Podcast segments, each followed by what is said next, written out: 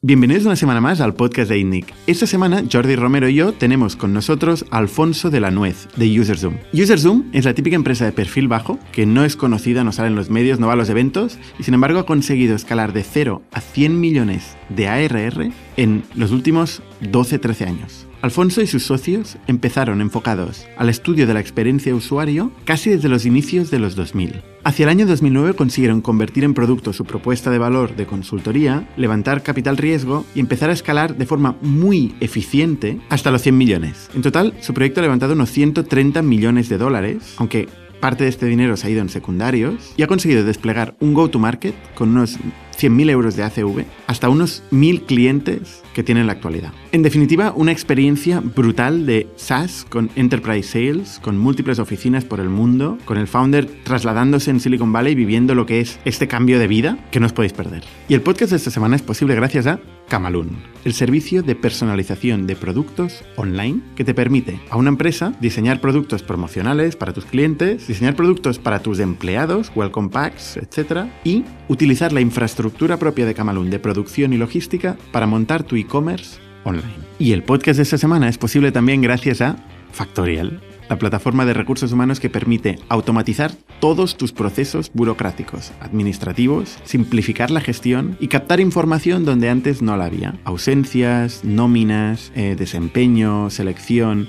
Todo esto está lleno de procesos totalmente automatizables. Por fin las personas de recursos humanos y los managers y los CEOs van a dejar de ser secretarios de otra gente y van a focalizarse en lo que realmente importa. Y por último, recordamos que en INNIC invertimos en proyectos en primeras etapas, sobre todo proyectos enfocados a producto, tecnología, donde nosotros podamos aportar algún valor. Estamos todos los jueves de 7 a 9 casi disponibles para escuchar emprendedores y compartir feedback. Podéis participar tanto como audiencia como pitchers en itnic.net barra fund. Muchas gracias Camalún y Factorial por hacer posible este podcast y sin más, os dejo con Alfonso de la Nuez. Bienvenidos a las historias de Startups de ITNIC, un podcast donde hablamos de startups, negocio y tecnología. Bienvenidos una semana más al podcast de ITNIC. Yo soy Bernat Ferrero, hoy estoy con Jordi Romero y estamos con Alfonso de la Nuez, de UserZoom. ¿Qué tal, Alfonso? Muy bien, muchas gracias por invitarme. Bienvenido al podcast de INNIC. Pues oye, UserZoom es una de las historias eh, de más crecimiento que han empezado en España y, que se han acabado moviendo a Silicon Valley. ¿Verdad? Eh, tú actualmente estás hablando desde Silicon Valley, desde la urbanización de los gatos, ¿no? Efectivamente. En San Francisco.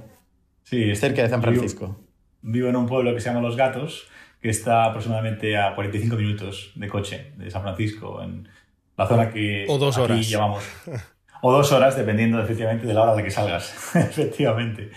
Eh, la verdad es que con el tema de work from home, eh, la verdad es que hay muchísima gente que se ha mudado de la, de la, ciudad y la verdad es que cada vez hay más gente por aquí. Pero bueno, es un sitio magnífico para, sobre todo, eh, familias. y y bueno, mientras la empresa vaya bien, eh, realmente puedes trabajar desde donde sea. Entonces, nosotros tuvimos una oficina en San Francisco en su día eh, y otra en, en, lo que es el downtown de, de, San José, que está más cerca.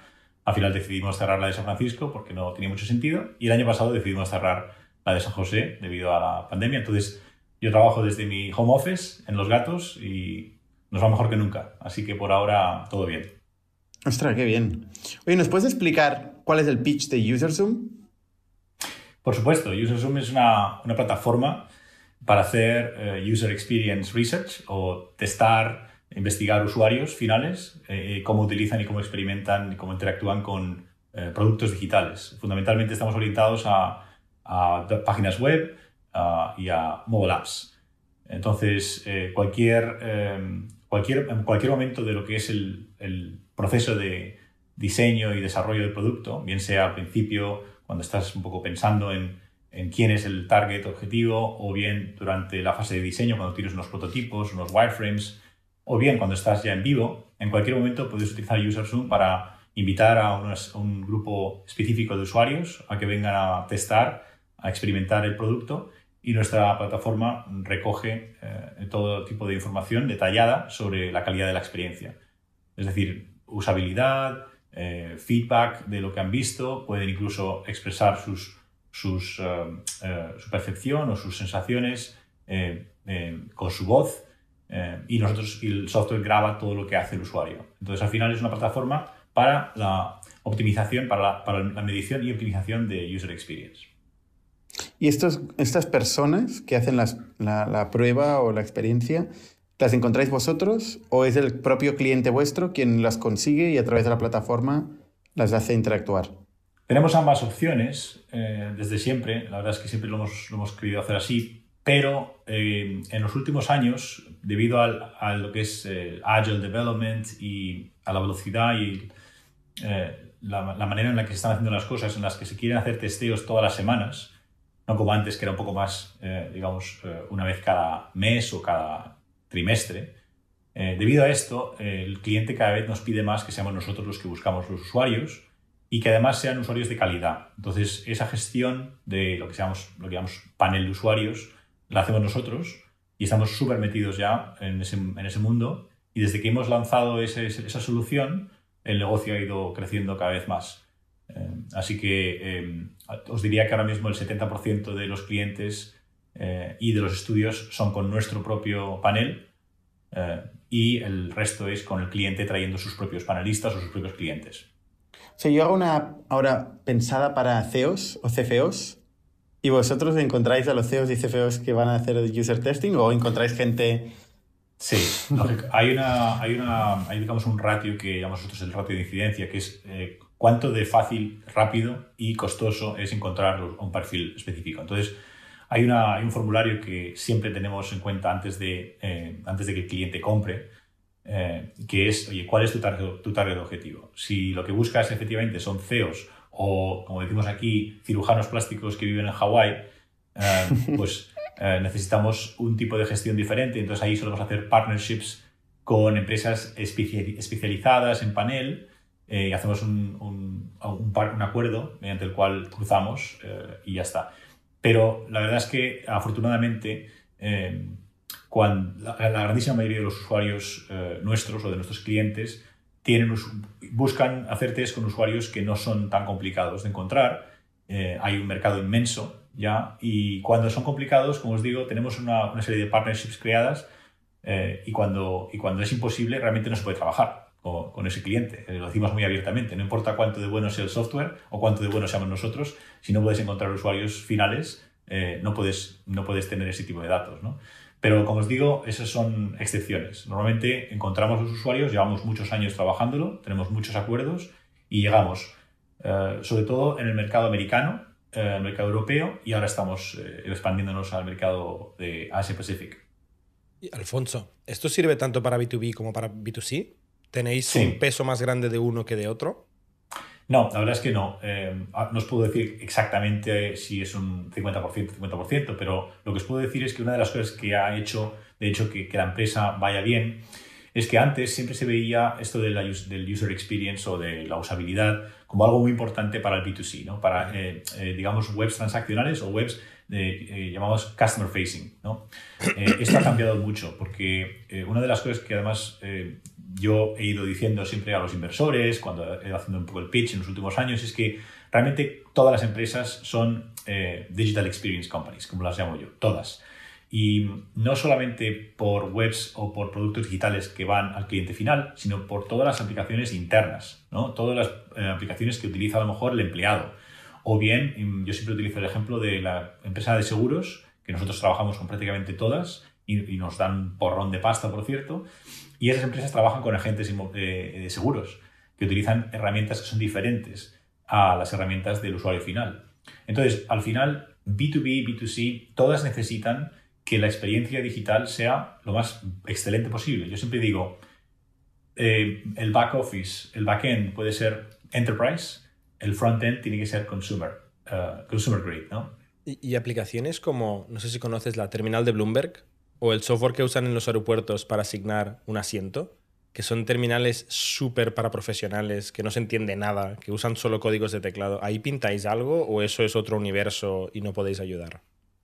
No, eh, siempre que esté en, o sea, siempre que sea accesible vía browser, vía un web browser, lo puedes testar. De hecho, ahora me preguntas esto, me parece una pregunta interesante porque justo ahora lanzamos eh, un producto nuevo que permite grabar, hacer los test en cualquier eh, aplicación, incluso fuera del browser. Siempre que esté en, lo que es la pantalla del ordenador, podemos testarla. Antes nos, fijábamos o nos limitábamos al browser. Pero para contestar tu pregunta, cualquier. También podemos testar emails, podemos testar fotos, podemos testar cualquier cosa. La razón por la que te lo preguntaba es porque son aplicaciones que me imagino que, conllevan un training, ¿no? O sea, una, perdón, una formación Em, y, días o semanas quizá de entrenamiento antes de poderlas usar. Y claro, tú no vas a darle semanas de, formación a un tester para que luego te haga un test de dos horas. Efectivamente. E, esos son eh, casos en los que nuestro cliente suele elegir a los usuarios, que son los que llevan, los que hacen el training o los que pasan por un proceso de onboarding, todo esto.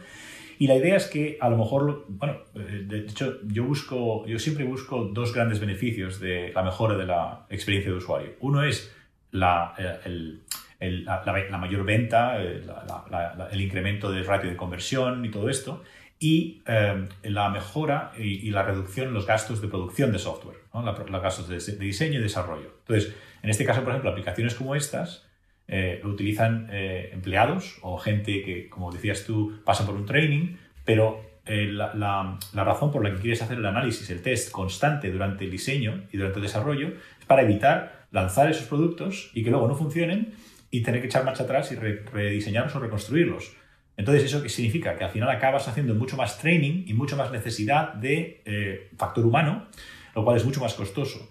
Si eres capaz de diseñar una aplicación eh, para que sea lo más self-service posible, lo que estás haciendo es reduciendo en gran medida esa necesidad de training, eh, aunque sea en gran medida, a lo mejor luego sigues necesitando hacer ese training, Jordi, pero se puede reducir eh, radicalmente. Y cuando hablas de cientos de miles de empleados y eh, miles y miles, por no decir millones de interacciones al año, estás hablando de una reducción bestial, lo cual la mejora en el diseño y en la experiencia de usuario al final acaba eh, conllevando o acaba resultando en, una, en un resultado financiero que, al, al C-Level Executive le gusta mucho, lógicamente le interesa. Pregunta, Alfonso, ¿cuál es el incentivo que dais al usuario que hace el test? La verdad es que hay un rango bastante amplio. Eh, en, general, eh, os puedo decir que eh, con 5 a 10 dólares o así, a través de un pago con PayPal o, Amazon Credits o cualquiera de estos, se suele pedir al usuario final, cuando es ese usuario final que a lo mejor va, pues eso, ¿no? a, eBay o a Amazon o a, un producto, a una web de travel, ¿no? una de estas, de viajes, lo que sea. Ahora bien, hay casos, comentabas antes lo de buscar un CEO, ¿no? Hay veces en los que hay clientes nuestros, instituciones financieras, que buscan inversores, por ejemplo. Eh, eh, Charles Schwab, que es una empresa que acaba de renovar un, contrato multianual y están invirtiendo muchísimo en esto. Entonces, eh, todo lo que es fintech y, los bancos están invirtiendo muchísimo, muchísimo en, user experience y en, en, research específicamente, en diseño. Entonces, por ejemplo, esos usuarios a veces hay que buscar una manera de incentivarlos con cheques o, con eh, premios de 200, 300 dólares por, por pasar media hora en una entrevista. Eh, mm. Entonces, ese es el ratio de incidencia del que hablábamos antes, en el que a veces pues, tienes que cambiar mucho ese, ese tal. Cuesta mucho, pero insisto, eh, ¿cuánto cuesta el no diseñarlo bien, el no hacer bien las cosas? ¿Cuánto cuesta echar marcha atrás? Mucho más que el, que el incentivo que le pagamos a los usuarios. ¿Y, no, no, puede llegar a generar una antiselección? Es decir, la gente que se, se incentiva con 5 o 10 dólares para hacer eh, test de usuario, ¿es gente que realmente está muy ocupada en su día a día? O sea, realmente... Sí, esto, es, algo que nos preguntan, nos preguntan muchísimo. Nosotros, el enfoque a la calidad del usuario, del panelista, eh, es algo en lo que hemos invertido muchísimo en los últimos años, porque cada vez hay más volumen. ¿no? Déjame que, antes de que te conteste esa pregunta, déjame que te que te dé un par de datos que son de, interés, porque yo mismo estoy muy sorprendido. El año pasado se hicieron 30.000 estudios, 30.000 estudios que pasaron por la plataforma de UserZoom y aproximadamente 2 millones de usuarios eh, o de testers que participaron y completaron el estudio. ¿no? Estamos hablando de volúmenes distintos, 2 millones distintos. todo, ¿eh? todo, esto es distinto, por supuesto, por supuesto. Sí, sí, sí. Eh, ahora, piensa, bien, piensa que no solamente son estudios de usabilidad cualitativos como estos que estamos teniendo ahora, ¿no? de, de a lo mejor una hora de interacción cualitativo con 10 usuarios. Hay veces en los que nuestros clientes hacen encuestas a 200 usuarios. Normalmente no se suele hacer, con UserZoom no se suelen hacer más de, más de los 100 o 200 usuarios en, encuestas, ¿no? Pero lo pones todo junto y estamos hablando de 2 millones. Entonces, ¿por qué os digo esto? Porque con tanto volumen es fundamental evitar esto que comentabas, Bernat, de, oye, eh, ¿estos son usuarios profesionales o testers profesionales que están ahí todo el día? ¿Hay gente que vive de UserZoom? ¿No? no, no, no, no, para nada, para nada. Sí, eh, economy de los testers. Gig economy. Sí. Hay un modelo que se llama eh, crowdsource testing, ¿vale? Que es un poco diferente. Ahí tienes a personas que a lo mejor son especialistas en algo, en un tema como puede ser usability, puede ser uno. Otros hacen eh, bug testing, ¿no? QA testing. Y hay gente ahí que sí que se dedica todo el día a eh, recibir invitaciones para participar y para dar su expertise. Pero nosotros no tenemos un panel de expertos, lo que tenemos es un panel de consumidores. Es muy diferente. Entonces, una de las cosas que hacemos es a través de software, como sabemos absolutamente quién es esa persona, porque sabemos todos los detalles, tenemos que preguntar a los usuarios que nos den muchos detalles sobre quiénes son. Eh, lógicamente todo eh, eh, de manera absolutamente legal y, transparente, pero tenemos lo que llamamos los periodos de, de quarantine, ¿no? ¿Cómo se dice en, español? quarantine, ¿no? Cuarentena, cuarentena. Cuarentena, cuarentena, gracias. esto es lo que te ocurre cuando estás tanto tiempo aquí, que se te, se te olvidan las palabras constantemente y es ridículo. Em, entonces lo que hacemos es que ponemos una cuarentena, en nuestro caso que tenemos 40 días. Si has participado en un estudio, no puedes volver a participar. Em, no sé exactamente para el mismo cliente o para un estudio totalmente diferente o algo así, porque lo que queremos evitar es precisamente esos usuarios que se les nota que están ahí todo el día, esperando. ¿no? Eh, de hecho, nuestros clientes, hay, tenemos, tenemos competencia ahí fuera, hay varias empresas con las que competimos, esto es un mercado muy dinámico y esta es una de las cosas que más se comenta, es, oye, ¿cómo cuidáis este, este, tipo de respuestas. Eh, entonces, no sé si eso contesta un poco tu pregunta, Eh, sí, pero. O sea, la, base de usuarios que tenéis ahora mismo, en la base de datos, eh, ¿cuántos usuarios podéis tener distintos? Pues mira, tenemos eh, una base de datos que hemos, eh, que hemos eh, calculado en alrededor de 120 millones de usuarios, pero no son nuestros, todos, lógicamente, no son nuestros. Lo que tenemos es una base de datos que tiene una combinación de nuestros usuarios particulares, que son gente que hemos metido nosotros con nuestro propio panel, que se llama IntelliZoom. Estamos hablando a lo mejor, debe estar ahora mismo, crece, crece todos los días, pero debe estar en la ronda de los 150.000 o 200.000 usuarios a nivel mundial pero no es, no es muy grande y tampoco mm, es nuestra intención hacer que crezca y crezca y crezca, porque no somos un panel company, no, no, no, somos, no hemos querido montar una empresa de panel. Lo que queremos decir es que estamos en el panel business, ¿vale? Pero no somos una empresa de panel. Es muy diferente porque hemos preferido utilizar una estrategia que, eh, como os decía, tenemos APIs creadas con un montón de partners y al usuario final, nuestro usuario, nuestro cliente, le da exactamente igual. Ellos entran en UserZoom, hacen su login, crean su estudio, crean el screener, que es el cuestionario que os decía antes de gente de tanta edad, ¿vale? Perfil sociodemográfico X, pa, y a partir de ahí em, lanzan, el, lanzan la invitación, ¿vale? A través de la plataforma de UserZoom. Todo esto es seamless. Todo esto es, ellos no tienen que ir a ningún otro sitio, ni buscar, ni nada, nada. Entonces, a partir de ahí, eh, nuestro software se encarga de buscar a los usuarios que se eh, eh, ajustan a ese perfil, a ese, screener, y lo que hace es que automáticamente va a nuestro panel, primero, porque es el nuestro, pero si no, salta automáticamente en cuestión de media hora, una hora, salta al siguiente panel hasta que se consigue encontrar ese usuario.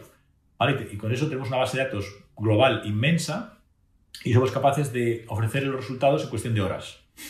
O sea, el, el cliente lanza el estudio, a las, imagínate, a las 10 de la mañana y para cuando ha vuelto de comer eh, ya tiene a lo mejor eh, 5 pues o 10 eh, eh, personas que ya han pasado por el estudio, o si son encuestas, pues a lo mejor son 50 o, 60 o 70, y el software es lo que se encarga, que esa es la parte más importante.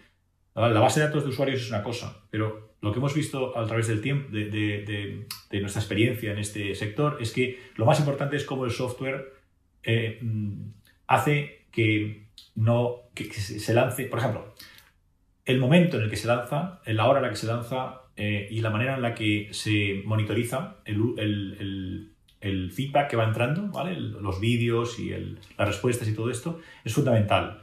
Porque si no, ¿qué ocurriría? Que nosotros tendríamos que mandar, imaginaos, 100 eh, invitaciones para conseguir 10 o a lo mejor, eh, si el software funciona bien, podemos mandar 30 invitaciones para conseguir 10. Y eso, eso es muy importante para poder tener al panelista que no entre y diga, oye, el, estudio ya está cerrado, porque ya lo hemos, ya lo hemos completado.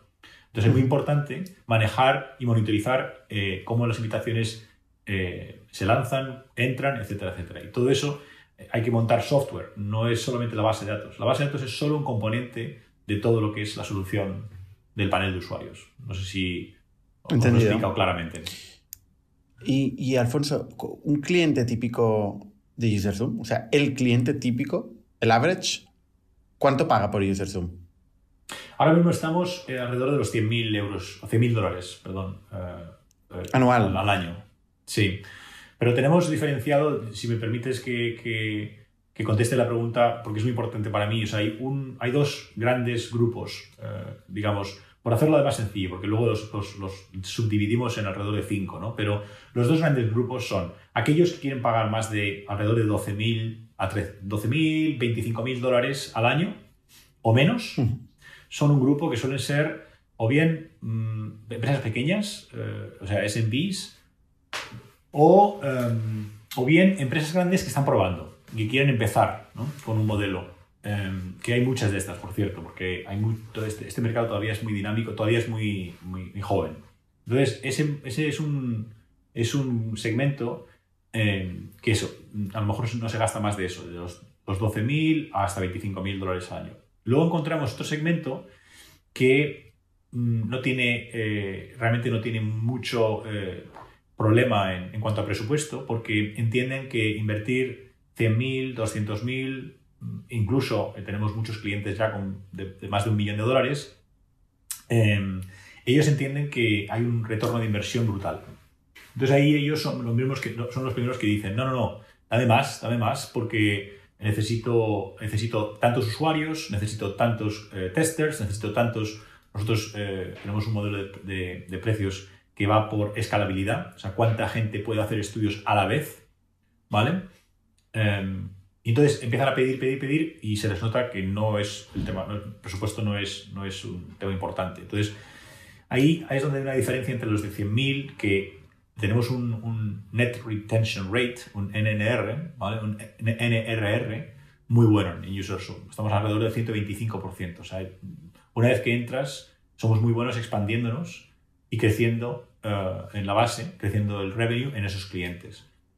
Y entonces ahí diferenciamos generalmente diferenciamos enterprise de, de pyme o de, mediana, mediana empresa, aproximadamente. Es como estamos diferenciándolo. O sea, tenéis un churn eh, negativo actualmente. Bueno, sí, sí, sí, claro. Eh, tenemos un. A ver, hay. El churn nosotros lo miramos en gross y en. Hay muchísimas maneras de mirar el churn, como, como sabéis. Tenemos eh, revenue y logo, tenemos gross y, y net y luego tenemos renewal, retention, hay, como un total de 10 métricas que seguimos. Yo soy, yo soy eh, internamente me llaman el retention freak, ¿no? Eh, yo soy el, es, es, la, es el ratio, para mí es el KPI más importante que puedes tener y debes tener como un SaaS company, ¿vale?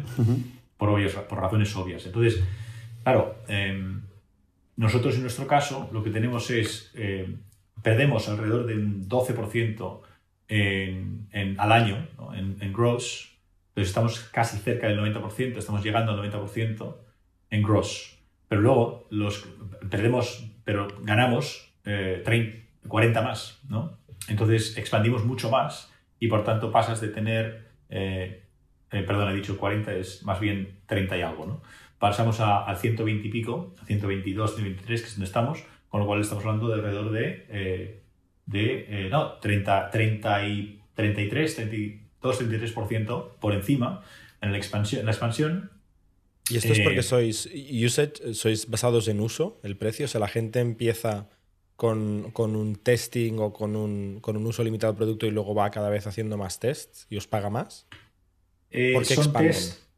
Sí, buena pregunta. Yo lo digo. A ver, nosotros hemos cambiado el, el modelo de precios 25 veces. Como todos. Este, todos, ¿verdad? ¿no? Y ya que, Hacéis user research con vuestra plataforma y vais eh, Efectivamente, lo llamamos, lo llamamos eh, eh, beber nuestro propio champán. En lugar de decir eating our own dog food, ¿no? que es lo que, dice, lo que decía Google en su día, nosotros decimos drink our own champagne. Y la verdad es que lo, que lo hacemos mucho tanto con, lo hacemos con todo, es parte de la cultura de ser, eh, bueno, pues eh, data driven y, y, que ese data venga de nuestros usuarios.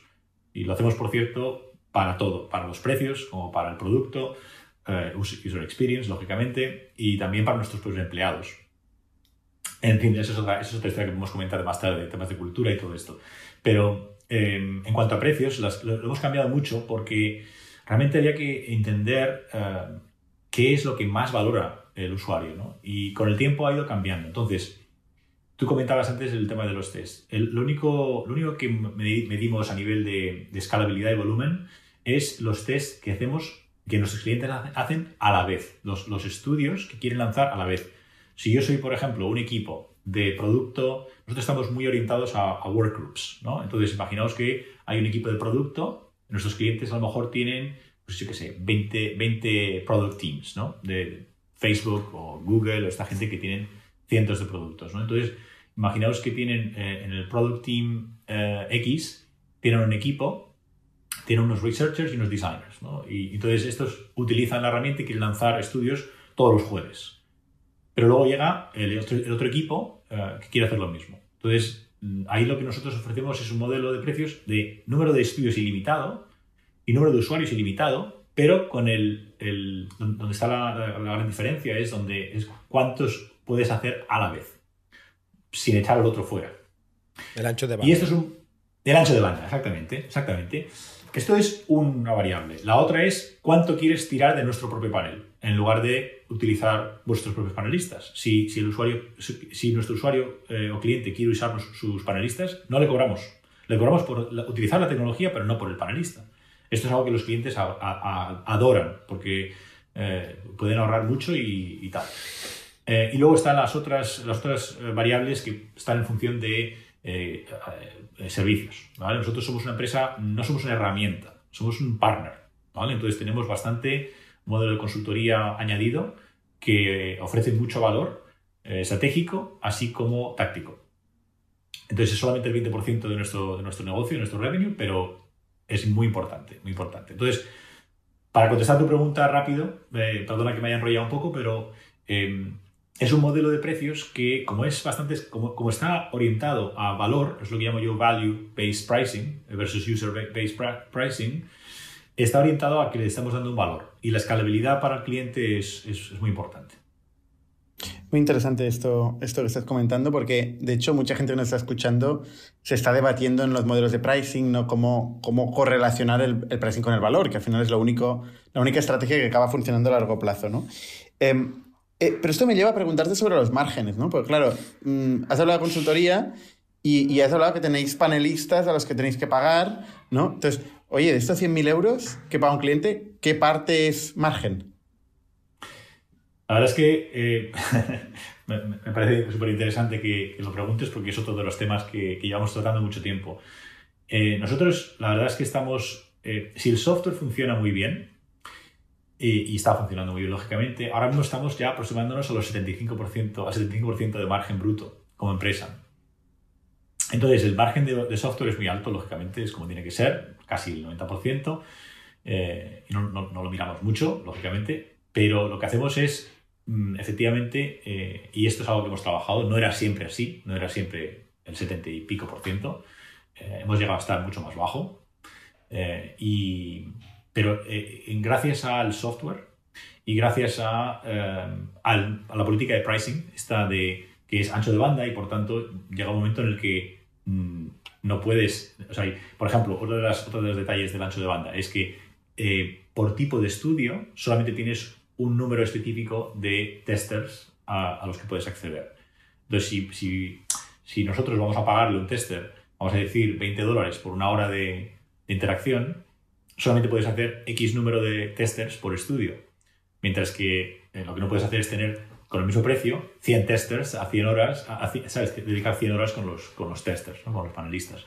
Porque el ancho de banda también no solamente el número de estudios a la vez, sino también eh, en, el contrato ponemos cuál es el número de testers por estudio que puedes hacer.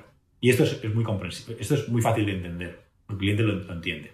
Entonces, de vuelta al a la pregunta eh, del, del, margen. Hemos sido capaces de optimizar en primer lugar, el gasto de los panelistas, ¿vale? que es necesario para el cliente, y nuestro mercado y nuestro, perdón, nuestro servicio de consultoría está alrededor del 30% de margen, que es muy alto para, para consultoría. De hecho, muchas empresas SaaS, como seguro que sabéis, regalan eh, a veces los servicios para mantener el, el, modelo SaaS. Y nosotros estamos en una posición eh, que yo considero realmente afortunada de tener un modelo que no es puro SaaS 100%, porque también tiene un, un, una consultoría o un, modelo de servicios, tiene un, eh, third party cost, ¿no? como es el tema del panel, pero aún así estamos, somos capaces de estar por encima del 70%, lo cual es, está bastante bien visto desde el punto de vista de, de los, benchmarks ahí fuera de empresas públicas y empresas de software que han, han, crecido. Cuando habláis con VC, esto no es un problema. Seguro que sale la conversación, ¿no? Pero, o sea, no está haciendo, que... por encima del 70 ya es software. Eh, y, y, por eso estoy disfrutando mucho de esta entrevista, os, os, os, soy sincero. Las preguntas que me estáis haciendo son exactamente las mismas preguntas que me hacen los VCs. Esto no sé si es bueno o malo, ¿eh? hay, hay, modelos bueno, como, como como Worday. Yo lo considero positivo. Yo lo considero positivo porque al final estas son las cosas que sabemos. O sea, a mí me pregunta mucho la gente sobre levantar capital. Nosotros hemos levantado casi 150 millones y me lo preguntan mucho. Y la verdad es que al final esto es muy importante. Estas cosas que estoy diciendo son las preguntas que nos hacen los, los inversores. Los temas de, de, de, que tratar con ellos. Sí. Iba a comentar el Worday, que es un caso que hemos estudiado por razones obvias, ¿no? porque tenemos eh, un modelo parecido en otro segmento de mercado empezó con un 40% de margen, eh, porque luego cuando publicaron la salida a bolsa en, la, en Les One, eh, se publica todo eso histórico y, y, fueron poco a poco reemplazando consultoría por, por tecnología hasta llegar al actual 70 también. Eh, y, estos, y estos son tickets medios de 1,5 millones de euros, o sea, están eh, arriba de todo, Fortune 500 y tal, ¿no? Sí. Pero, pero sigue siendo enterprise software. ¿Sabes que Warren tiene un coceo, tiene un coceo español? Chano Fernández. Sí. Era compañero. Sí. Ostras. Éramos compañeros en, en, los años eh, 99, 2000, cuando estábamos en una empresa que se llama Econ Media Lab. Eh, la, la, la, Te pediremos una intro. Interesante, pues ya nos sí, lo presentarás. Muy, buen, muy, buena, muy buena gente y, y súper interesante la carrera que ha tenido. Muy bien. Oye, el go-to-market eh, de UserZoom, ¿cómo, ¿cómo funciona? O sea, vosotros, ¿cuántos clientes, primero, cuántos clientes tenéis a día de hoy, más o menos? Aproximadamente mil, mil clientes, sí, de los cuales un tercio, uh, casi 400, son, son empresas, eh, grandes empresas o mid-large eh, enterprises. Y tenemos un, un, tail que va creciendo porque compramos una empresa pequeñita que tenía un enfoque un poco más a la, a la pyme hace un par de años. Eh, y pensamos que eh, vamos a ir creciendo eh, más en... O sea, pretendemos tener 2.000 eh, en cuestión de uno o dos años. Queremos doblar. Porque es verdad que es más importante... Eh, o sea, hemos crecido hasta donde estamos ahora. Estamos apuntando los 100 millones de facturación. O sea, ya empieza a ser una empresa grande y estamos apuntando una, una potencial salida a bolsa a final del año que viene, si no principios del 23. Y la verdad es que es importante tener un volumen de new business eh, bastante más amplio ¿no? que solamente eh, hacer el, el expansion, eh, que es de donde proviene ahora mismo mucho de nuestro, de nuestro revenue, ¿no? de, de, la expansión en los clientes actuales. Entonces, bueno, lo ideal es la combinación, queremos... ¿no? De las lo ideal es la combinación, exacto, lo, que, lo ideal es la combinación. Yo siempre he sido muy de los de, mm, porque claro, cuando empezamos UserZoom no, no, pensábamos que íbamos a estar donde estamos ahora. ¿no? Eh, pensamos que el mercado era mucho más pequeño y eh, siempre pensé, es mucho mejor orientarse al cliente y crecer a partir de, del portfolio actual. ¿no? Entonces, sobre todo cuando son grandes empresas y piensas que puedes sacarle mucho más partido a ellas. Pero la verdad es que ahora, en la posición en la que estamos, estamos haciendo un enfoque hacia eh, crecer también mucho más en new logos, no, no, nuevo, nuevo negocio. ¿vale? Entonces, eh, tenemos aproximadamente mil y eh, queremos crecer mucho más. ¿Y cuál era un poco la pregunta, Bernat? Perdona que eh, Sí, sí de hecho de te, te, he preguntado sobre el go-to-market y la primera ah, pregunta que he dicho, ¿cuántos clientes tenéis? Sí. ¿Queréis incrementar, o sea, incrementar en mil clientes más? ¿Estaréis alrededor de 100 millones de euros de, de, de ARR o cerca? Mil por, has dicho 100 mil de, de, ACV, eh, con mil clientes, 100 millones. Correcto. Los números correcto. son fáciles. Correcto, correcto. Eh, estaremos a punto de llegar, sí, estamos a, a poco, a poco de llegar. Eh, a Esto es un milestone año. brutal. Brutal, Sí, ¿no? Desde luego. Espectacular. No, eh,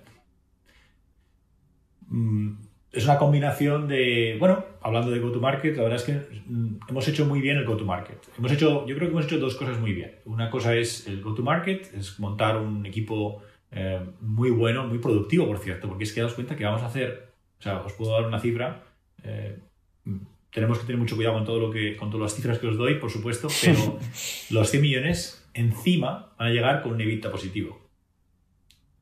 ¿Vale? Estamos hablando de algo muy, muy complicado, con un crecimiento de casi el 50%, un 45%. Entonces, eh, la verdad es que es una historia muy chula, muy chula.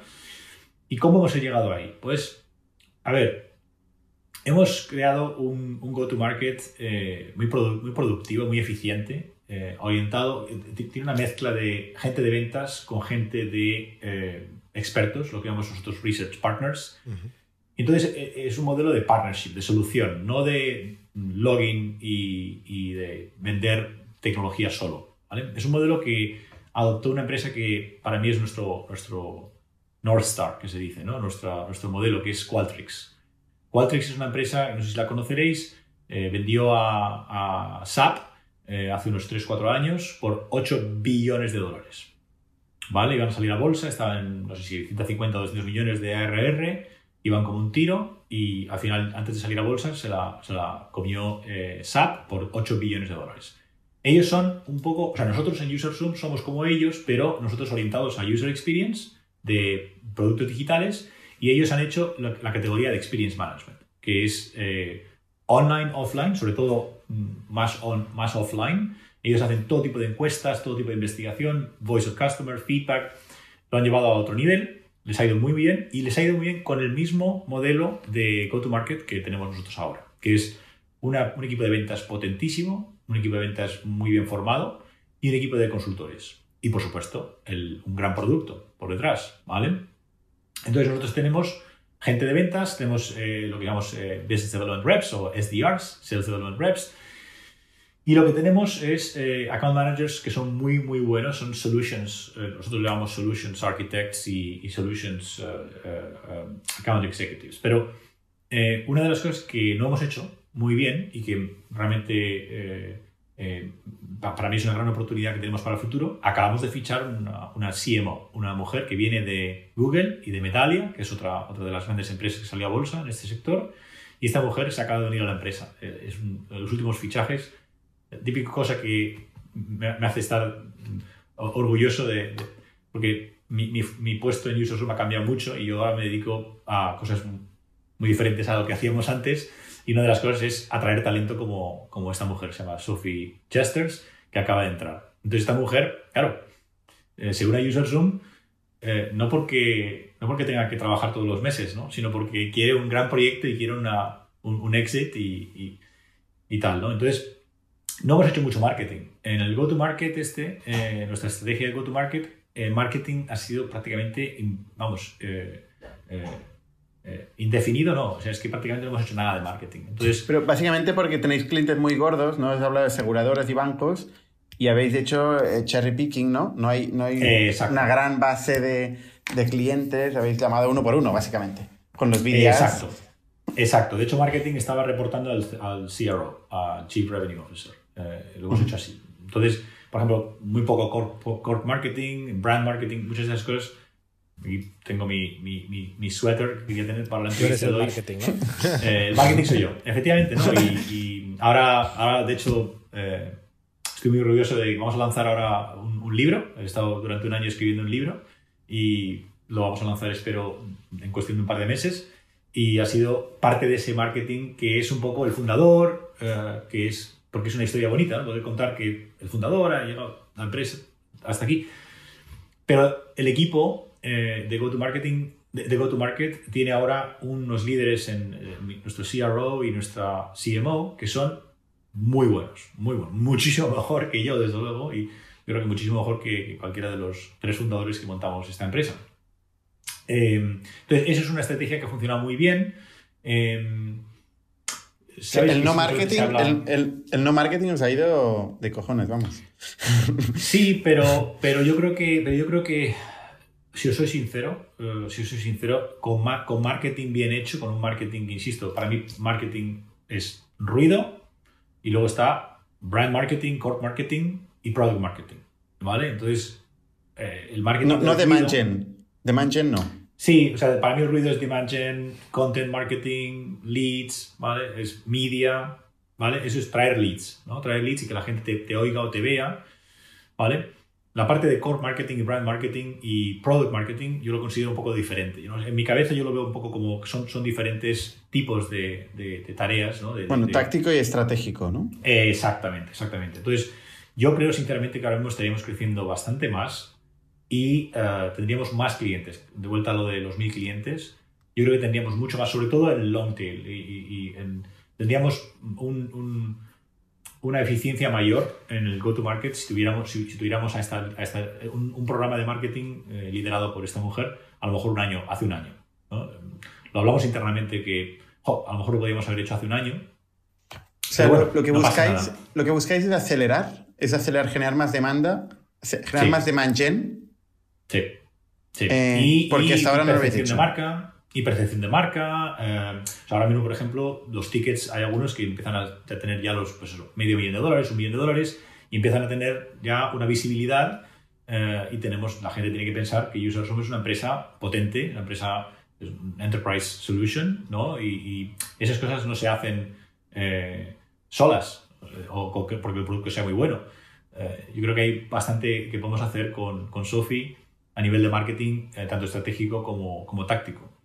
Está claro que te va, te va a perjudicar el CAC, el CAC tan bueno que tenéis a día de hoy, que no has compartido, pero... Efectivamente, no, no, es muy bueno, es muy bueno, no, no, no puedo dar los detalles, pero efectivamente, para que, o sea, vosotros podéis llegar a la conclusión, o sea, si tenemos el crecimiento que estamos teniendo y el revenue que tenemos con un EBITDA positivo, y ahí tenéis eh, básicamente... O sea, vuestro, payback, vuestro payback period es inferior a, a un año, por ejemplo. Eh, Sí, si no me equivoco, ahora mismo está por ahí. Sí, está por ahí.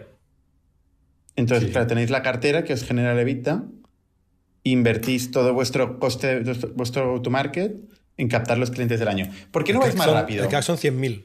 Si, si más o menos es un año y el ACV son 100.000, el CAC son 100.000. Por ahí estará.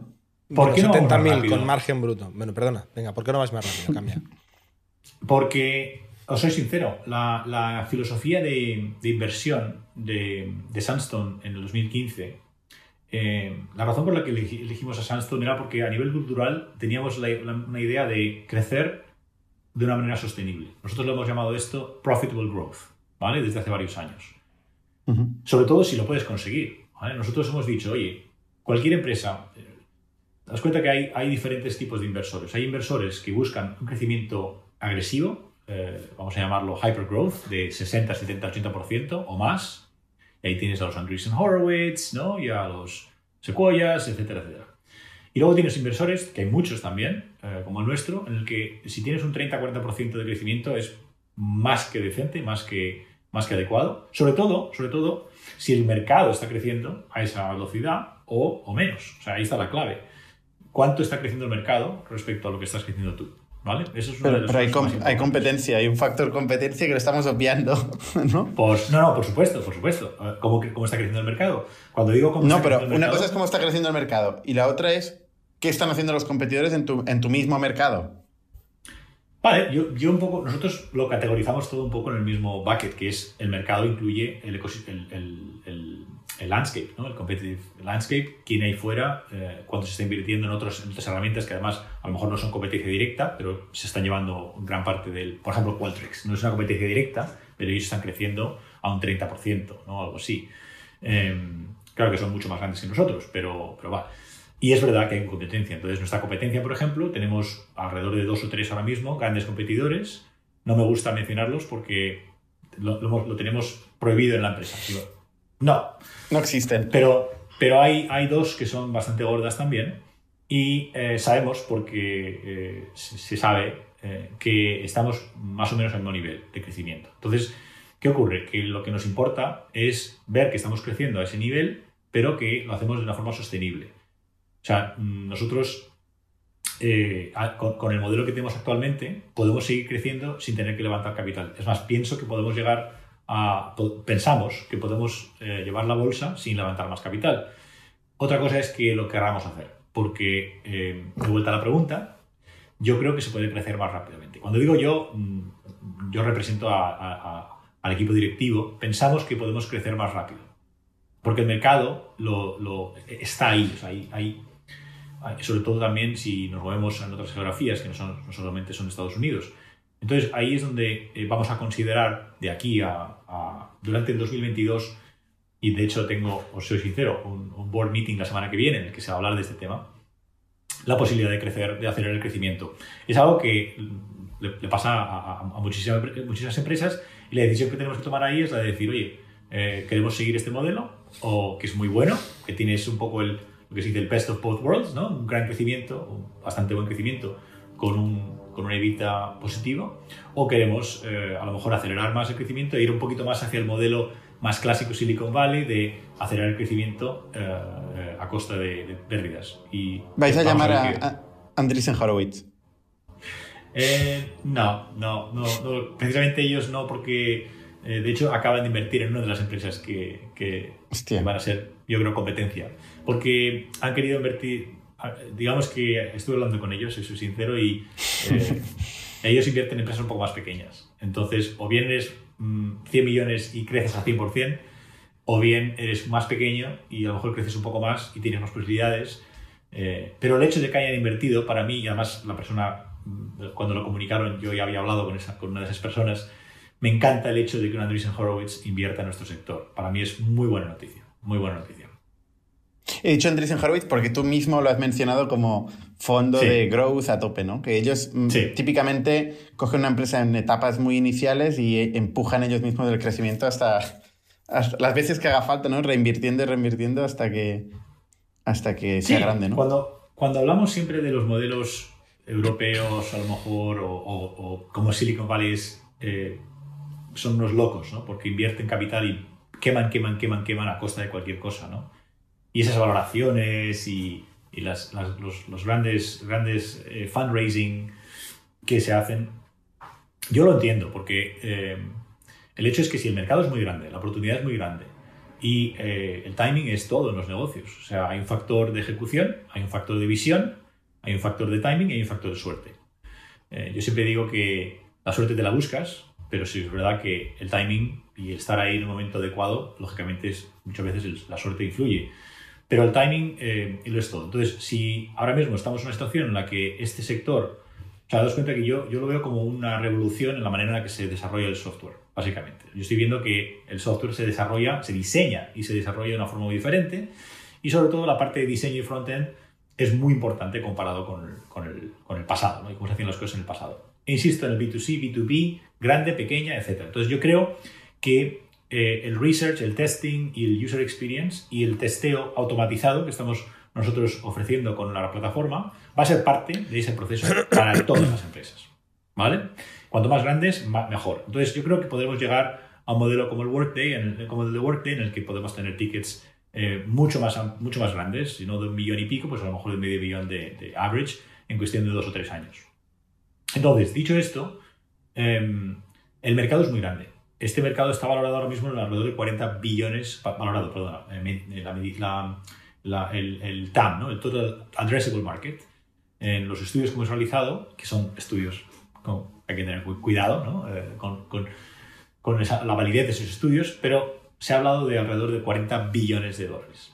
Claro, pero, ¿qué ocurre? Pero, bueno, pero no acaba.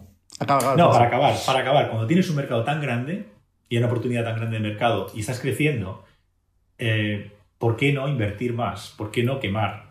¿Vale? Para, para o sea, pasamos de profitable growth a, a, quemar. Claro, es que el tema de que el mercado sea grande, el, tema de que el mercado sea grande en, en euros o en dólares, eh, no significa que sea muy grande en logos. De hecho, eh, guarde que lo estamos utilizando como hilo conductor aquí de ejemplo, eh, la última vez que miré tenía mil, mil clientes. Con casi, casi 5 billones de, de, ARR, ¿vale? Eh, entonces, claro, que sea muy grande no significa que, que, que, llegues tú primero a los pocos logos que están arriba de todo en el mercado, y más si tienes un modelo enterprise, ¿no? Entonces, ahí es donde, ahí es donde se genera la tensión con la competencia. Por eso te preguntaba antes sobre la competencia, ¿no? Porque la competencia es muy mala. ¿Estoy hablando con Ignic o estoy hablando con Sequoia ahora mismo? ya nos gustaría. Eh, por supuesto, por supuesto, estoy totalmente de acuerdo con, con lo que estás diciendo. Eh, es más, yo estoy pensando mucho, mucho sobre eh, cuando pensamos en el, en el go-to-market y en, la estrategia de expansión, le estoy dando muchas vueltas a cuánto necesitamos bajar. ¿Vale? Frente a, me refiero a bajar eh, mercado, go down market, versus seguir machacando y hacer mucho más customer marketing. Yo creo que hay que hacer los dos. Ahora, tengo la sensación de que podemos hacer los dos. Porque sigue habiendo muchas empresas grandes que invierten poco al principio y entonces quieres estar ahí y a partir de ahí empezar a, expandir, ¿vale? Pero yo creo que efectivamente, mira, a Qualtrics se pasó lo mismo. Qualtrics, cuando hizo el S1, antes de que eh, entrase eh, SAP, eh, creo que el 90% de su revenue, que estamos hablando, insisto, en pues no sé si eran 150 o 200 millones, eh, eran 500 a 600 empresas. Y luego tenía un montón de otras empresas, poco modelo Workday. Entonces, eh, sí, estoy de acuerdo contigo. creo que vamos a poder crecer y la gran mayoría del revenue y del crecimiento provendrá de grandes empresas y de, pues, potencialmente de nuestros propios clientes, pero hay que tener los dos. Y ahí es donde has encontrado, bueno, has ido a buscar a Sofía como persona clave de esta estrategia, ¿no? De ir a buscar más volumen. Y, ahí es donde, por ejemplo, déjame que, os hable de Silicon Valley. Silicon Valley es una mentalidad y un ecosistema, más que un lugar. Siempre yo siempre lo he dicho así, ¿no? Es, es una forma de trabajar. Y el network es, es fundamental. Entonces, por ejemplo, nuestro inversor nos ha encontrado al CFO, a la CMO y a la última board member, que también es mujer, eh, que necesitamos hacer un, un, cambio ahí en ese sentido, porque eran todos hombres y ahora tenemos ya por fin tres mujeres.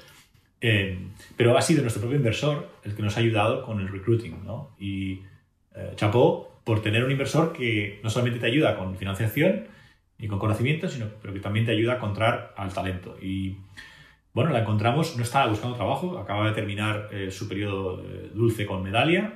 Medalia salió a bolsa también hace unos años eh, le, fue fenomenal. Ella la contrataron en Medalia justo antes de salir a bolsa, un año antes, con lo cual un momento muy parecido. Entonces ahora entra esta mujer y claro, imaginaos la cantidad de experiencia que nos puede dar eh, para esa expansión que queremos conseguir en el 2022 y, más allá del 2022. Entonces ella va a ser una parte muy importante de esa, de esa, de esa estrategia de go-to-market, sí. ¿Y, ¿Y, el CRO, que has dicho que ha sido también clave para el crecimiento de UserZoom, ¿de dónde lo sacasteis? Eh, lo fichó Javier, eh, eh, que lo habéis tenido en el, en el podcast. Javier, nuestro CRO, así como nuestro CTO, mi socio Xavi, así como la nueva CMO, así como la VP of People o la de Recursos Humanos, y me estoy dejando alguien, creo, pero todos están en Europa. Entonces, esta mujer, Sophie, está en Manchester. Nuestro CRO, Jamie, está en Manchester eh, eh, Xavi está en Barcelona. Y la VP of People, eh, Kathy, está, eh, bueno, vivía en Londres, o vivía en Manchester y se, ha mudado ahora a un, pueblo, pero vamos, por la zona de Inglaterra también.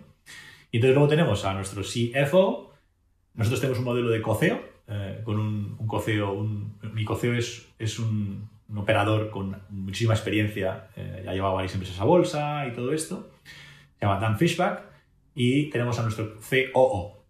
Eh, y luego, estos estamos todos aquí en Silicon Valley. Y luego está nuestro SVP of Product y nuestro SVP of Professional Services, que componen nuestro modelo de, de top management. Y eh, todos estos estamos aquí en, en Silicon, bueno, eh, sí, Silicon Valley, desde San Francisco hasta todo lo que es la bahía.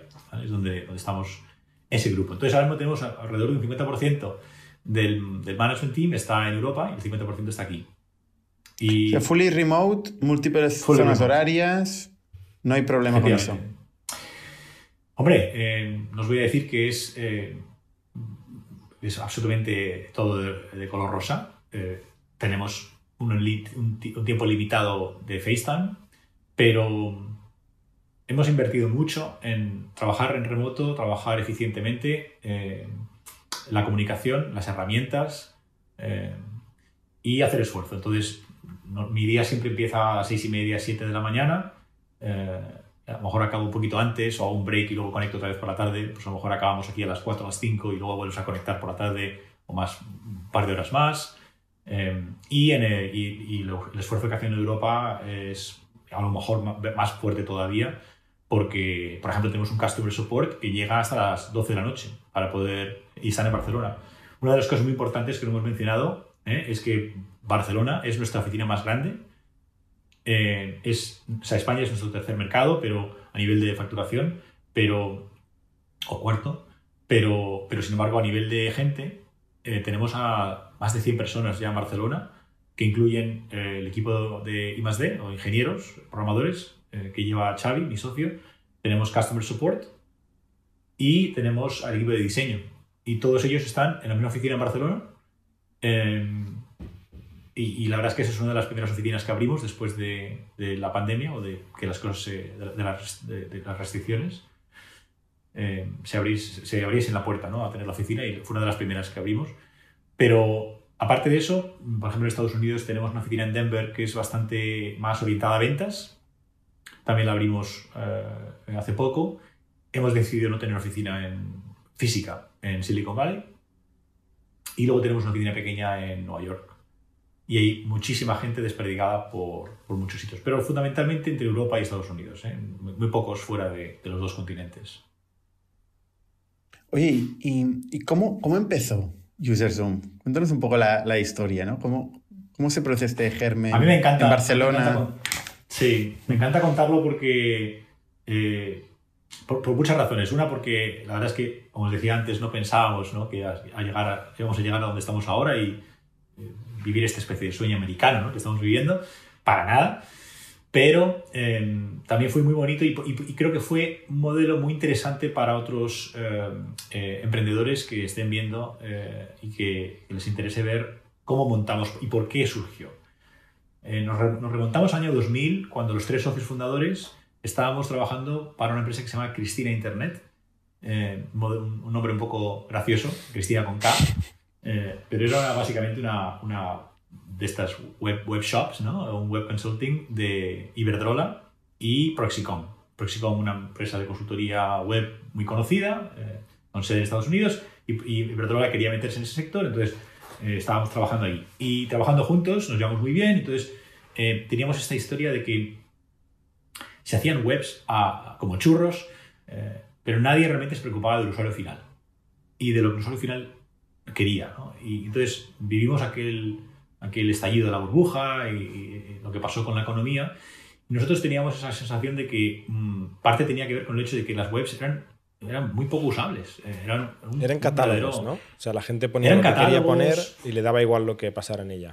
Bueno, es que las decisiones, por ejemplo, las tomaban los directivos. Oye, vamos a, vamos a diseñarlo así. Y los diseñadores venían con sus ideas super guays y para guays. El programador cogía y decía, esto no me gusta, lo voy a hacer como yo quiero. Y nadie se preocupaba del usuario final. Entonces, eh, no se hablaba mucho de user experience en esos años, pero se hablaba de ergonomía digital o usabilidad y a mí me atraía mucho ese tema, mucho, mucho. Y cuando hablé con mis socios de este tema, los tres teníamos una filosofía muy parecida, muy de orientada. Esto lo empezamos a, hablar, empezamos a hablar del tema de las experiencias digitales. ¿eh? Estamos, fuimos muy pioneros en ese sentido. Y montamos una empresa que se llama Experience Consulting. O sea, yo, hoy en día, estamos en octubre de 2021, y ya hablábamos de experience o de user experience en el 2001, cuando montamos Experience Consulting. Eh, yo creo que tuvimos muy buena visión, muy buena visión. Los tres socios fundadores, eh, bueno, parte de suerte sí, pero la verdad es que la visión era muy buena. Y era que las webs debieran ser experiencias digitales positivas, ¿vale? Entonces, lo que dijimos era el modelo de consultoría no era de montar webs ni diseñar webs, era de testar webs.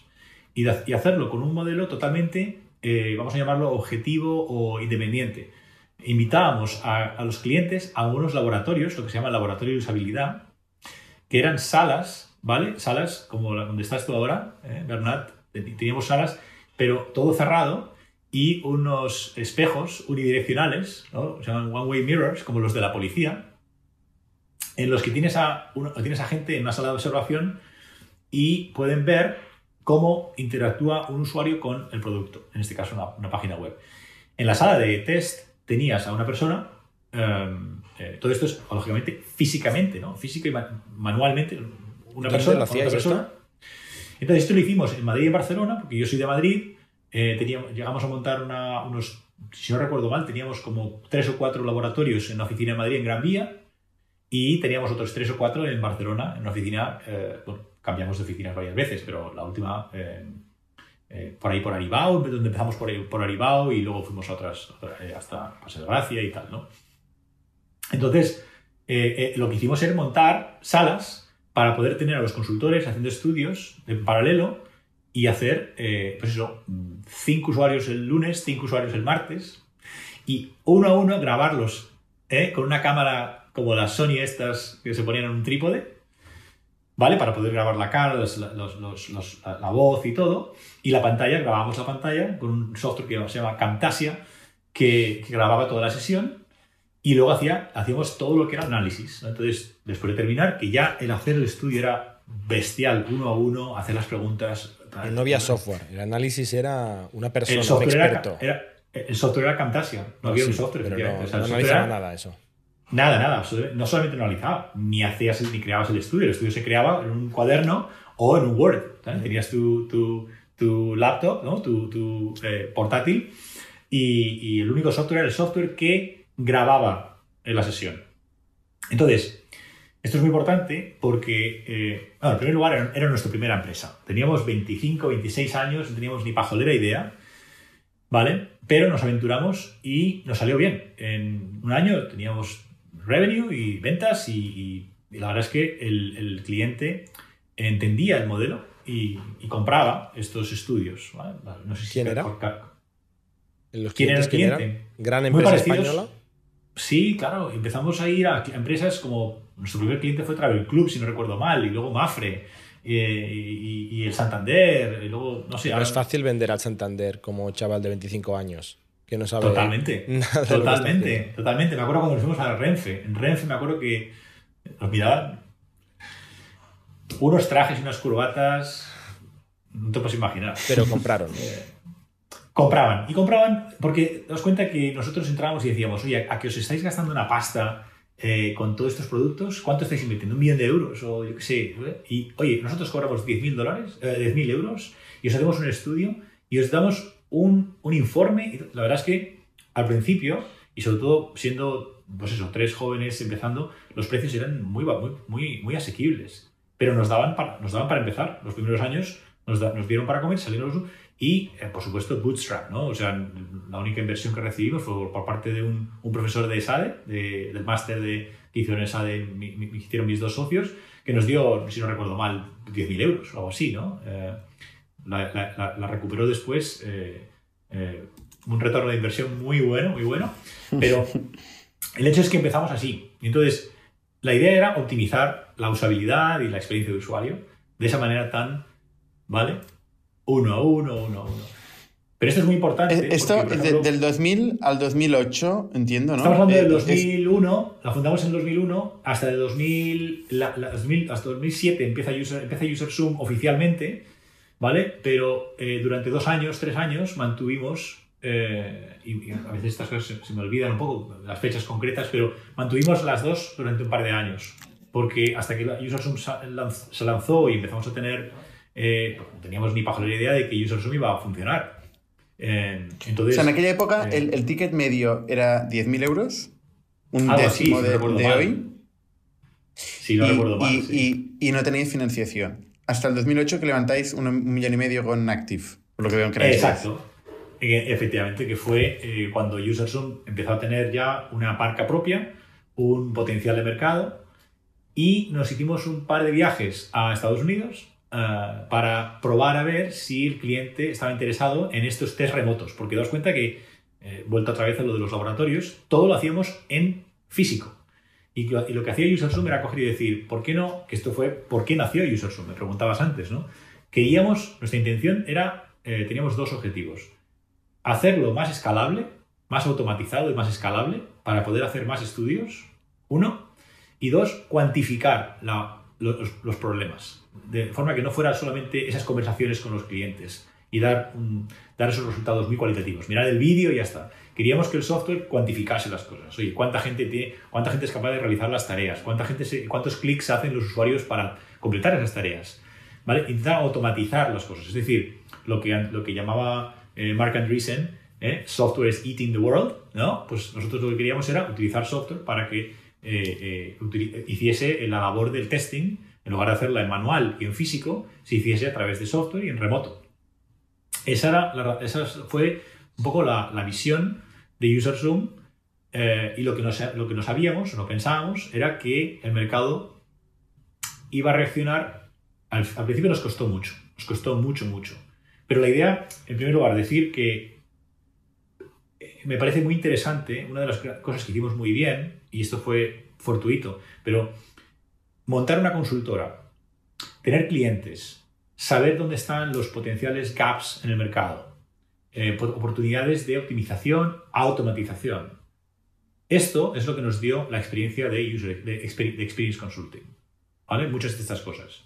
Es en realidad bastante, bastante habitual, ¿eh? Como, o sea, productos que han salido de consultoras, de ver oportunidades en el mercado, es, es un caso típico, de hecho. efectivamente. Yo creo que el, matiz que mucha gente hace diferente es que en vuestro caso hacíais consultoría para solucionar un problema real de mercado y visteis que vuestra solución no escalaba o tenía las limitaciones, hicisteis un producto para hacer lo mismo a escala. Y hay mucha gente que hace consultorías que es eh, soluciono el problema de otro por dinero y mientras tanto por las noches hago un producto que no tiene nada que ver.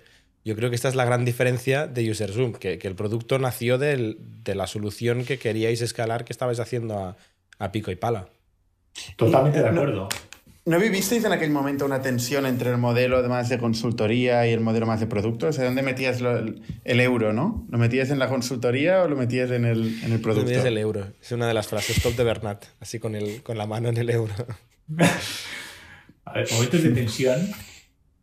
O sea, ha habido cientos, cientos momentos de tensión, ¿no? Eh, eh, eh, vamos, vosotros lo sabéis, lo complicadísimo que es lanzar un negocio. Nosotros, fijaos, fijaos la cantidad de tensiones que pudimos tener en su momento. ¿no? Uno es, pero, pero gracias, gracias a Active, eh, fueron tensiones mucho más llevables, por decirlo así, porque ellos consideraban que era muy bueno tener la balanza de la consultoría, que era ya algo que estaba funcionando bien.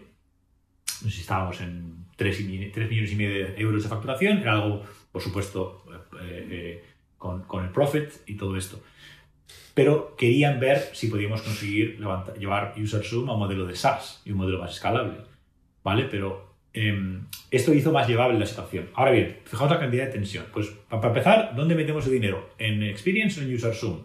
Segundo, que nos venimos a Estados Unidos. Yo me cogí las maletas, ¿vale? Me llevé a la familia y yo dije, mira, yo he estudiado aquí ya, porque yo, no sé si sabéis, yo estudié en, en San Jose State, y hice incluso dos años de high school. Em, y esa experiencia ya la había vivido. Entonces, a mí, venirme para acá para lanzar UserZoom era como un, vale, dos añitos, encuentro un country manager y me vuelvo. y en medio de todo esto, en medio de todo esto, Lehman Brothers, pum, pum, pum, y todo se cae. Eh, la consultoría en España, lógicamente, lo sufre, y yo estoy aquí y UserZoom vende. Entonces, yo iba picando y mm, la verdad es que eh, hice, un, hice una una labor decente en encontrar clientes como PayPal, como Google. Bueno, por supuesto ahí lo más importante, aparte de mi labor, era que el producto que estábamos montando, el producto que había montado Xavi y el equipo de producto, era un producto orientado a solventar ese problema que habíamos visto durante la consultoría. Entonces, claro, ese producto funcionó, porque por, mucho que yo pique y hable bien inglés, eh, si el producto no funciona, no, no se vende, ¿no? Entonces, por ejemplo, eh, el caso de PayPal fue muy interesante porque abrimos puerta, yo qué sé, si no recuerdo mal, fue el 2009, y el caso de Google fue parecido también, y nos dijeron, eh, venga, pero nos gusta, pero queremos que montéis un modelo en el que nosotros tenemos las llaves y conducimos el coche nosotros. Vosotros sois muy buenos y sois, muy majos, pero iros quitando de en medio. Y eh, os vamos a dar un, listado de eh, cosas que queremos que hagáis con el producto para poder renovar el año que viene. y ya empezamos a ver el modelo SaaS, ¿no? O sea, Y vamos a pero, eso. pero esto lo plantean como on-premise o, o- Claro, ¿qué significa O la clave? es que, ¿Qué es, es el que era, era un, es que era un premise antes del 2009. Claro, montamos Vale. un modelo on-premise antes del 2009. O sea, Jordi, lo que decías antes de- del modelo consultoría-producto, eh, eh, estoy totalmente de acuerdo. O sea, está orient- estaba orientado a la- al user experience, ¿vale? A, a lo mismo, hacer básicamente un cloud, lo que llamamos el Cloudify de Lab, ¿vale? O, o en ese momento no era todavía cloud, porque montamos un modelo on-premise primero. Era, iba- era un producto que íbamos a utilizar nosotros para dar una consultoría mucho más eficiente y escalable. El modelo SaaS llega después. Pero en premise, en vuestro después. premise. O sea, lo instalabais vosotros Sí. para dar servicio a los clientes. No se lo instalabais. Correcto. No, no, nuestro, nuestro, nuestro. Vale, vale, vale. Y fue con Y- la conversación. Sí. Sí, te iba a preguntar, ¿y qué, qué pasa con, con los socios? Que hay un momento dado que, que os, os dividís, ¿no? O sea, el año 2015, eh, Javier de Arriba de- deja UserZoom. No, pero hombre, no, a ver, lo que ocurrió es lo siguiente. Eh, vamos a ver, eh, pasamos por una, por una fase eh, eh, de, de crecimiento desde 2008-2009. De repente, Experience Consulting no tiene sentido y nos vamos todos a, nos metemos todos en full steam, ¿no? Ahead con UserZoom. Entonces, yo me vine, yo fui el único de los dos, de los tres socios que me vine para acá. Entonces, yo crecía, crecí Estados Unidos y eh, se dedicó a producto y Javi, eh, que teníamos un modelo de coceos en ese momento también, llevaba a Europa. El- el- Javi fue quien fichó a, a Jamie, por ejemplo, ¿no? Y, y lanzaron, lanzamos Europa. Ahora, es verdad que Europa era un 20% de... No, sé si llegaba al 20% de facturación. Estados Unidos era donde estaba el mayor peso, ¿no? Eh, como muchos otros modelos, como muchos otros negocios. Entonces, em, eh, empezamos a crecer, empezamos a crecer, pero crecimos eh, con ese millón y medio de, Active. Ganamos un par de, de, esto, de, de concursos, eh, 100.000 euros por aquí y por allá. Nos ayudaron los de Axio, si no recuerdo mal, con, un, con un crédito de mm, con un crédito de eh, ICO. O sea, juntamos un poquito y, por supuesto, el modelo de consultoría que seguíamos intentando financiar lo máximo posible durante unos años. ¿no? Con- con O sea, todavía sobrevivía, ¿eh? Todavía sobrevivía la consultoría. Sí, sí, bueno, hasta hoy, años. hasta hoy. Bueno, eh, Javier, no, lo, lo cerramos. No, no, no, porque, a ver, Experience Consulting la cerramos alrededor de 2010 o antes, no sé si no recuerdo, Vale. 2011, ahora mismo no recuerdo.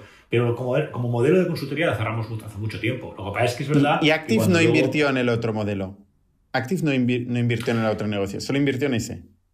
Active invirtió en Experience, que tenía UserZoom como producto. Y luego lo que hicimos es cerrar Experience Consulting y estar enfo- enfocados 100% en UserZoom. Y mover el Y- cap table a la, a la- a la filial, digamos. Eh, efectivamente, hicimos ahí, efectivamente, claro, efectivamente, o sea, Experience Consulting dejó de existir y fue más un fue más UserZoom, efectivamente. No me acuerdo exactamente cómo hicimos ni cómo, yo no me metía mucho en los aspectos legales de todo ¿Y esto. esto eran pero empresas españolas o Delaware o dónde estaban estas empresas? todo, todo esto era en Barcelona. Bar- Yo, vamos, yo estaba en Madrid, pero todo esto ocurría al principio en Barcelona. Y eh, cuando, eh, cuando empezamos con el modelo SaaS y empezamos a ver que UserZoom era el futuro, es cuando dijimos Experience se cancela y UserZoom es la empresa que, o sea, es casi, fue, es que no fue un cambio de branding puro, porque realmente había dos empresas, ¿vale? Había dos empresas y tal. Pero fue, la, fue a partir de 2009, si no recuerdo mal, 2010, cuando dejamos Experience y nos enfocamos en UserZoom. Y los Vale. mismos, eh, los mismos eh, socios y, y Active y todo, eh, éramos, eh, eh, eh, de- el, o sea, el cap table era de UserZoom. Entonces, lo de los socios, seguimos adelante, tiramos adelante, tiramos adelante y fuimos capaces, con esa poco financiación, fuimos capaces de llegar hasta casi 15 millones de facturación y 12 millones en revenue y un 14% de EBITDA. Ostras.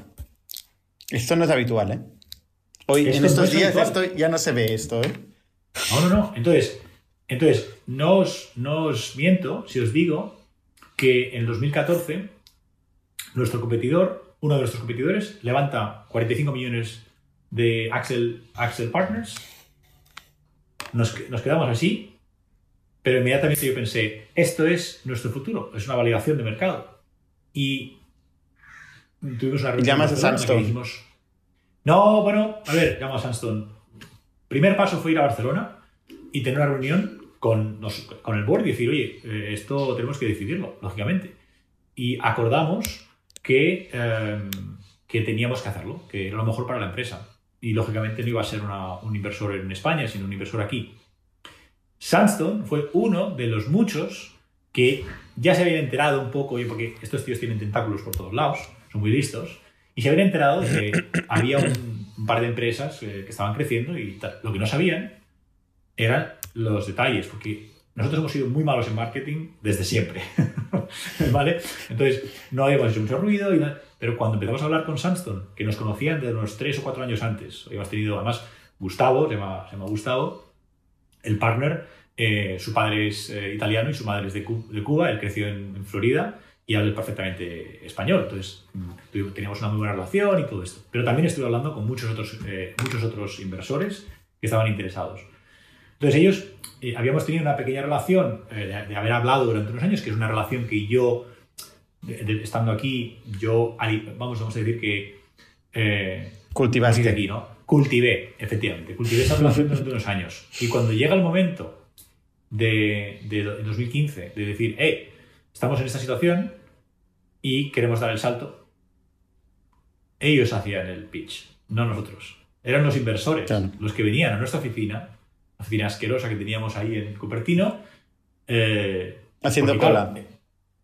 haciendo cola.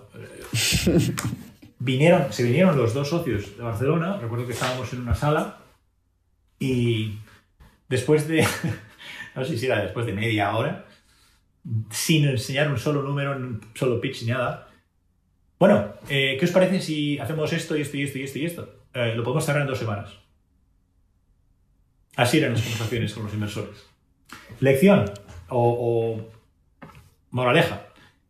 Yo creo que si eres capaz de llevar una empresa, eso que es, que es muy, muy complicado, pero si eres capaz de crear equity ¿no? y de crear una empresa, llevarla hasta cierto punto, demostrar que hay mercado, demostrar que sabes ejecutar y gestionar una empresa, que es lo que yo creo que hicimos muy bien los tres, y hay una oportunidad de mercado interesante delante, eh, la manera de- es la manera de levantar, en mi opinión, es la manera de levantar. Sobre todo cuando levantas mm, pasado el seed, ¿no? pasado el seed capital, eh, ahí yo creo que Claro. puedes tener lo, lo que ocurrió. Y entonces os cuento lo que ocurrió.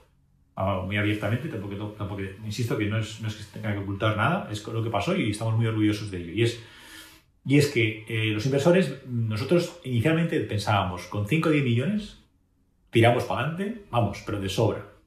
Damos cuenta que no habíamos levantado prácticamente nada y nos iba muy bien. Y teníamos eh, eh, caja, eh, evita positiva, etc.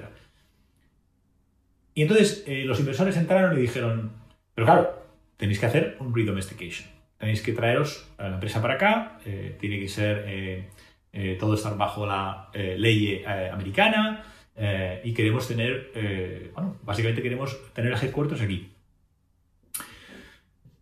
Esto era algo que eh, no encajaba muy bien, básicamente, porque ahí había una, como os imagináis, como os- os podéis imaginar, ¿no? el cambio de la dinámica de cómo gestionar la empresa cambiaba mucho, ¿no? cambiaba mucho y yo entiendo perfectamente que en ese momento, pues oye, eh, no, era lo que, no era lo que querían los socios, mi- mis socios que estaban en Barcelona, eh, y no había a lo mejor el retorno de inversión para, para los socios, eh, aparte de los fundadores, ¿vale? Teníamos a Active, que llevaban ya muchos años, por cierto, eh, y luego había los- un, par de Business Angels.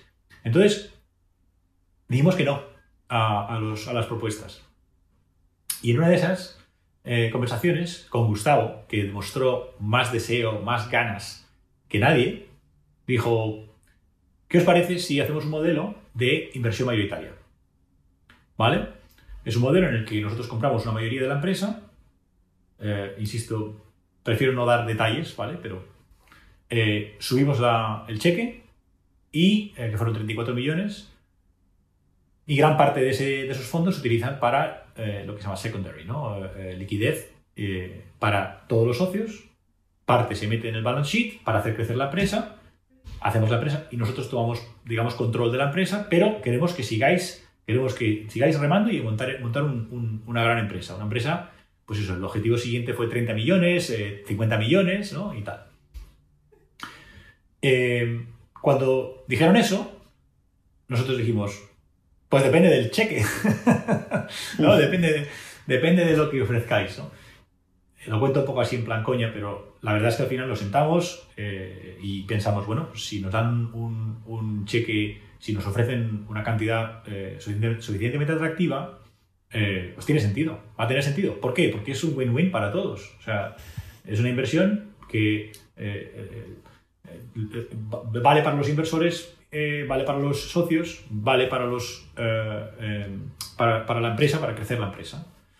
Y entonces aceptamos, ¿vale? Es un medio camino entre una, una, inversión normal y una venta. Eh, exactamente, Jordi. Yo lo veo así. Yo, yo nunca lo considero una venta. Eh, nunca. O sea, parcial. Además, una venta parcial y una inversión. Es una venta parcial. Es una venta parcial. ¿Del 60% o...? Aproximadamente. Aproximadamente. Sí, poco más. Entonces... Ostras, pero ¿en qué, qué, tiempos más diferentes, no? Porque las valoraciones del SaaS a día de hoy son, son muy diferentes, ¿no? Sí, pero es que nosotros hemos hecho dos rondas y hemos conseguido, hemos conseguido eh, mucho, mucho, digamos, en ese sentido, en dos rondas muy separadas de, cinco años, ¿no? La que hicimos el año pasado, y hemos, hemos conseguido, eh, o sea, se ha, conseguido mucha liquidez para todo el mundo, muchísima liquidez, y aún así todavía queda mucho eh, skin in the game, que se dice, ¿no? Entonces, claro. Es verdad, es verdad que las valoraciones son muy diferentes. Y ahora miras, miras atrás y dices, uff, qué pena. No, para nada, os lo digo. No, claro. Y aparte que no tiene sentido. es muy fácil echar marcha atrás, pero los claro. socios fundadores que empezamos en Barcelona y en Madrid súper, súper eh, modestamente, nunca pensamos que podíamos eh, llegar, no ya donde estamos ahora, sino incluso antes. ¿no? Em, o sea, una empresa de 10 millones, 20 millones de facturación ya era bestial.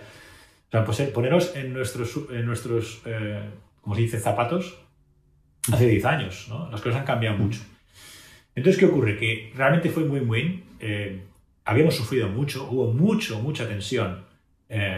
Muchos momentos en los que no, sabíamos si llegábamos al, payroll, ¿vale? en su día, a pagar a los empleados ese mes. O sea, pasamos muchos años durante los años de Experience Consulting, luego llegó la crisis.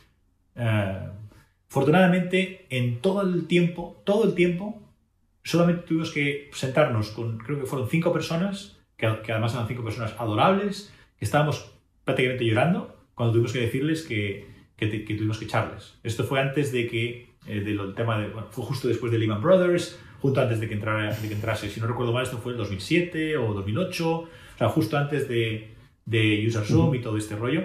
Pero durante todo el tiempo mantuvimos al equipo y fuimos muy cuidadosos, muy, muy eficientes con el capital. Entonces, lo pasamos mal y sobre todo, ahí os digo ya, a nivel personal, venirse a Silicon Valley, donde el coste de vida es aproximadamente tres veces mayor, todo esto lo sabe ahora mismo todo el mundo, porque ya es muy, muy, muy, conocido, pero entonces, oye, nos lanzábamos a la aventura. ¿no?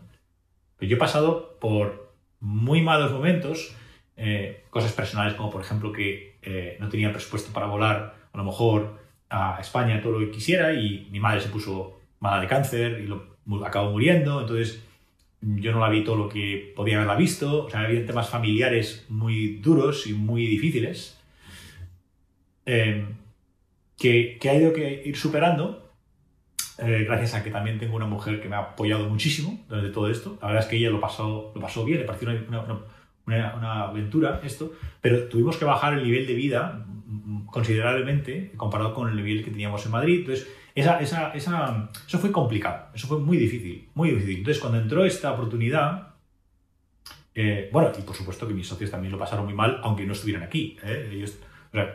Montar la empresa, montar dos empresas como la montamos y todo esto, mucho riesgo, mucha, mucha tensión, mucho estrés. Entonces, cuando llegó este modelo, em, la verdad es que fue un win-win, un win-win para todos y fue interesante y tal. ¿Qué ocurrió? Que cuando entraron Sandstone eh, y cuando empezamos a fichar, la, empresa cambia mucho, cambia mucho. Eh, cambia eh, la manera de hacer las cosas, el rol de los, de los, de los socios. Pasamos a ser un modelo en el que yo era el CEO y Sandstone quería que yo fuera la, la persona, digamos, dirigiendo la empresa únicamente, ¿no? Y tal, mientras que antes teníamos un poco de un modelo en el que los tres gestionábamos la empresa y tal, ¿no? Entonces, yo creo que Javier ahí, hablando un poco de, de los socios que me decías antes, me, preguntabas por Javier, eh, lógicamente tendría que tendrías que preguntarle a él y hablar con él directamente, pero él decidió que en ese momento no era un modelo atractivo, no era un modelo que él motivase, eh, igual que antes, eh, y quería hacer otras cosas. Entonces, un día hablamos por teléfono y fue un momento en el que él tuvo que tomar una decisión muy dura de dejarlo y, y, vender toda su parte, vender todas sus participaciones o no, en ese sentido no tuvo ninguna consecuencia. No, no, porque no porque realmente no se pactó de esa manera. Entonces, no, no, hubo, no hubo por qué eh, vender y bueno, pues se decidió salir, él tenía un porcentaje pequeño eh, y, lo, lo, mantiene, lo ha seguido manteniendo, entonces eh, no, no, sé, no, sé, no se tuvo por qué hacer y, y, seguimos adelante con, con, con ese mismo modelo. Oye, Alfonso, súper interesante esta historia. Yo creo que da para otro podcast. Normalmente nosotros hacemos una hora de podcast y llevamos más. Eh, bastante más. Yo creo que podíamos, podíamos hacer una segunda versión en la IPO y hablar de temas mucho más interesantes como, bueno, luego hiciste una ronda cinco años después de 100 millones de, de, dólares con, con, Old Rock, ¿no? Y, y sí. Y, y, bueno, y, cómo ha afectado esto a la cultura, al management, en el crecimiento de estas más de 365 personas eh, que sois hoy eh, y, que, y que nos interesa mucho. Pero yo creo que podemos hacer una, una segunda parte eh, en un tiempo corto, porque de hecho si planteáis hacer un IPO el año que viene, eh, Yo creo que esto va a ser muy interesante. sí, en estas fechas del año que viene, por ejemplo, pues básicamente el, Q4, de, al principio del Q4 del año que viene, yo espero que haya muchas cosas que hayan cambiado. Eh, tenemos un proyecto que llamamos el IPO Readiness, que tiene mucho, un, largo listado de cosas que hay que hacer en la empresa para poder salir a bolsa. pues como decía, vuestros vuestros eh, invitados en el podcast que, vi ayer, ¿no? Y mm, hay que prepararla porque una vez que sales hay, hay pros y contras. Hay cosas que tenemos que, que, tenemos que tener muy listas antes de salir o si no es un suicidio, ¿no? Entonces hay mucho que hacer. Lo que será interesante es, es, es, hablar de esa, de esa fase, de, os hemos, hemos, hablado mucho del pasado hasta hoy y ahora qué se hace en este año para prepararla y yo no sé si saldremos a final del año que viene o a principios de 23, dependerá un poco de, muchas cosas, pero encantado, encantado de participar de nuevo, por supuesto.